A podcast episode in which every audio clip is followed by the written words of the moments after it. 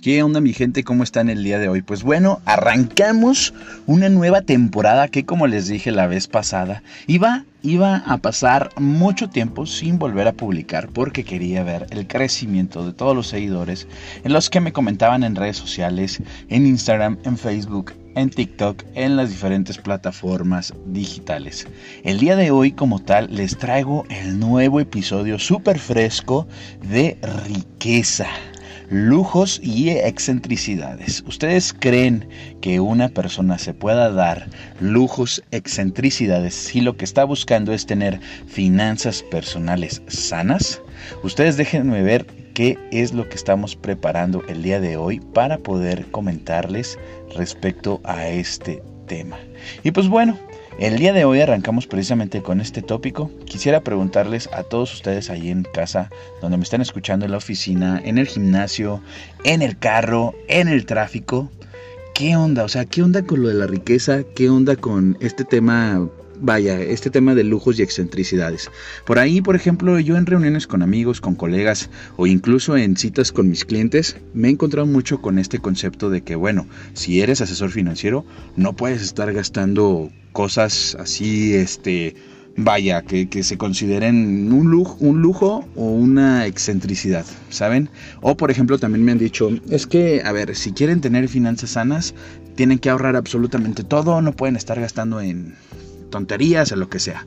La verdad es que todas las personas gastamos dinero a lo loco y de hecho en finanzas personales la mayoría pues no tiene esta educación financiera y tiende a caer en errores como los gastos hormigas, como no traer un presupuesto, como estos gastos emocionales de los cuales ya hemos hablado y que seguiremos hablando durante todo el tiempo que nos dé para poder platicar de esos temas.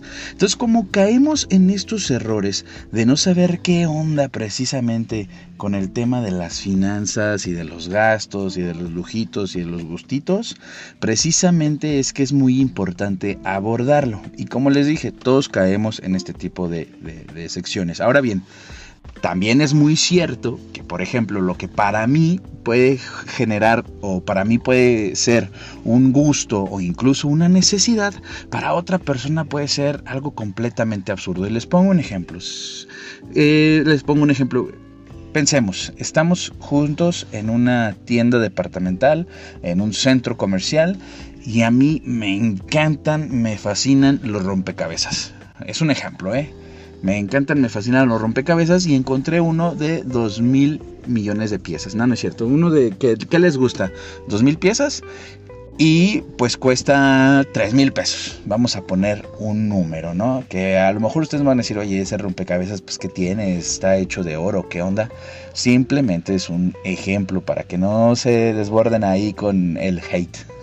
Entonces, bueno, me compré ese rompecabezas y mi acompañante me dice, pues estás loco, esto es absurdo, ¿cómo vas a gastar tantísimo dinero en eso? Para mi acompañante se va a la sección de vinos y licores y él decide comprarse un whisky que cuesta 5 mil pesos. Evidentemente, pues para mí va a ser un gasto innecesario, una torpeza, una excentricidad, un lujo, algo totalmente excéntrico, como ya se los dije, algo que está desbordando demasiado dinero. Y le voy a decir, oye, pues, ¿qué te pasa? ¿Cómo vas a gastar algo tan, en algo así, tan, tantos dineros, tantos billetes? Si al final de cuentas, pues todo el mundo sabemos hacia dónde va a ir ese líquido después, ¿no? Entonces, puede que la persona también me diga, oye, pues ¿qué te pasa? O sea, es un gusto que yo ya estaba eh, ahorrando, administrando mis recursos para el día de mañana comprármelo, ¿no? Para mañana dármelo, como no, con mucho gusto, pero para mí puede resultar eh, demasiado tonto. Entonces, yo lo que, el primer consejo que les podría dar en este episodio es que antes de emitir una opinión, una crítica a una persona de que, oye, ¿cómo que te compraste esto? Estás, pero si bien estúpido, yo creo que deberíamos de analizarnos, deberíamos partir principalmente por el autoconocimiento, la autoinvestigación de nuestras necesidades, nuestros gustos. Y si bien no va con nuestro estilo de vida, pues allá él, ¿no? Allá sus dineros. Ahora, lo cierto es que los juguetes, así como me gusta a mí decirle, y todo el mundo que ha tenido alguna asesoría conmigo sabe que yo les digo así, a esta parte de las finanzas personales que son los lujos, las excentricidades y los gustitos, estos juguetes es cierto que es algo totalmente delicioso, algo rico, y yo como asesor financiero se los puedo decir que yo les digo siempre que sí se los van a poder seguir. De hecho, el tener finanzas sanas, el tener finanzas personales sanas, el tener un presupuesto, va justo precisamente a esto, a que podamos mantener la misma calidad y el mismo estilo de vida que tienes hoy en día e incluso mejorarlo. Y ya se los he dicho hasta el cansancio, ya hasta parece algo súper clichado, ya parece hasta un eslogan, pero es que es la verdad y lo voy a seguir diciendo igual hasta que me dé la vida de podérselos decir, porque precisamente, a ver, si tú, a ti te encanta el fin de semana ir con tu familia y llevarlos a un centro comercial o te encanta llevarlos a un parque, eh, y ahí obviamente vas a necesitar recursos económicos y eso te quieres seguir dando durante toda tu vida. El día que tú digas voy a querer tener mis finanzas sanas personales, mis finanzas personales sanas y ahora tengo que eliminar eso, no.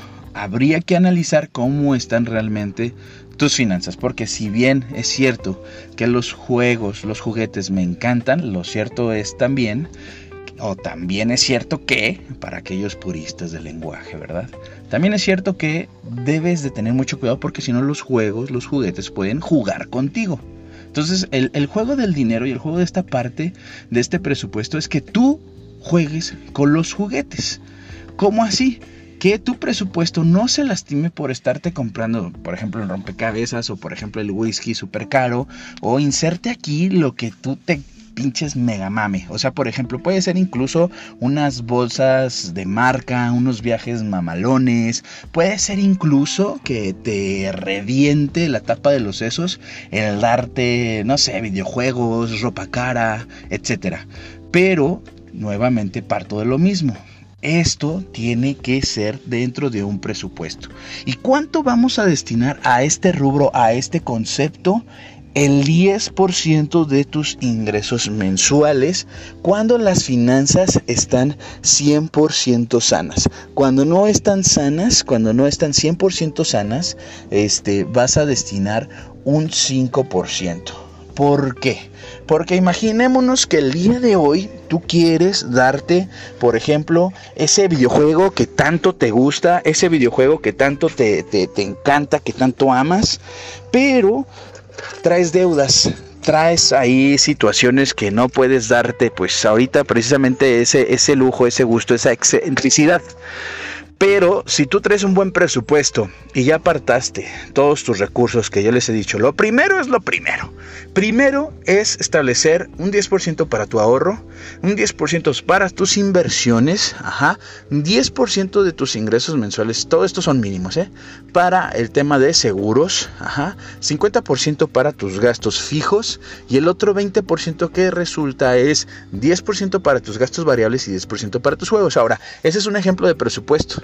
Después hablaremos de diferentes tipos de presupuestos para que tú puedas este, elegir el que más te guste. Recuerda, si todavía no me sigues en mis plataformas digitales como TikTok, Instagram, ahí ya te he dado ejemplos de presupuestos y te he dado incluso plantillas para que estés al pendiente de esta información y si a ti te gusta alguna de ellas, pues las puedas descargar. Y bueno, regresando al tema que nos concierne. Lo que les decía es que si tus finanzas no están al día de hoy 100% sanas, no puedes gastarte más allá del 5% de tu presupuesto mensual. Por lo tanto, si ese 5% no es o no te alcanza precisamente para ese juguete, para ese juego, pues ¿qué crees, mi chavo, mi chava? Vas a tener que apretarte el cinturón y decidir eh, no eliminarlo, sino postergarlo.